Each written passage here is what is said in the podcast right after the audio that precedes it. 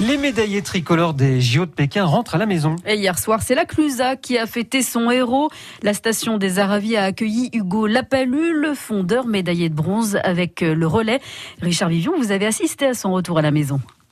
Il est là, de retour, enfin, chez lui à la Clusa. Alors tout le monde veut voir Hugo Lapalu et tout le monde veut voir et toucher sa médaille olympique. Ouais, ouais, c'est sûr que ça, fait tellement plaisir. Euh, rentrer à la maison, on voit tout le monde, les proches, euh, les coachs, tout ça. Donc de revoir tout, euh, tout le monde, ça fait, ça fait chaud au cœur. Un moment d'échange et de partage que le fondeur, médaillé de bronze avec le relais, accepte volontiers. C'est pas juste ma médaille, c'est derrière, il y a plein de monde qui m'ont aidé à avancer. Donc c'est cette médaille, je pourrais la, découper en plein de morceaux pour, euh, pour en donner un peu à tout le monde. Et cette médaille fait la fierté du club des sports de la Clusa, présidé par Didier Galland. Une médaille olympique, ça apporte euh, plusieurs choses. La première, c'est euh, l'engouement que les jeunes peuvent avoir pour ce sport, parce que le, ski de fond, typiquement, est un sport qui a un petit peu abandonné des Français. Et je pense qu'aujourd'hui, le fait qu'il y ait une médaille va aussi donner de l'ambition à un certain nombre de jeunes.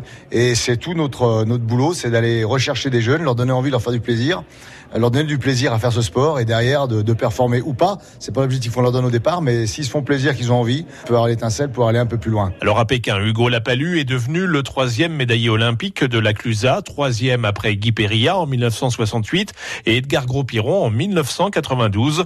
Le roi des bosses qui était présent hier soir pour accueillir Hugo Lapalu et parler de la vie après une médaille olympique. C'est sûr que ça aide pour toute la vie parce qu'en fait, médaillé olympique, c'est quand même une sorte de statut. Il y a toujours de belles choses derrière une médaille olympique. Ça s'obtient pas euh, dans un paquet de lessive. C'est pas euh, voilà un tirage au sort. Et on peut effectivement euh, le faire fructifier ce statut-là. J'ai envie de dire qu'à partir du moment où on a la médaille, finalement, c'est une nouvelle aventure qui commence. Et quelque part, tu, tu incarnes quelque chose. Tu incarnes une certaine forme de réussite.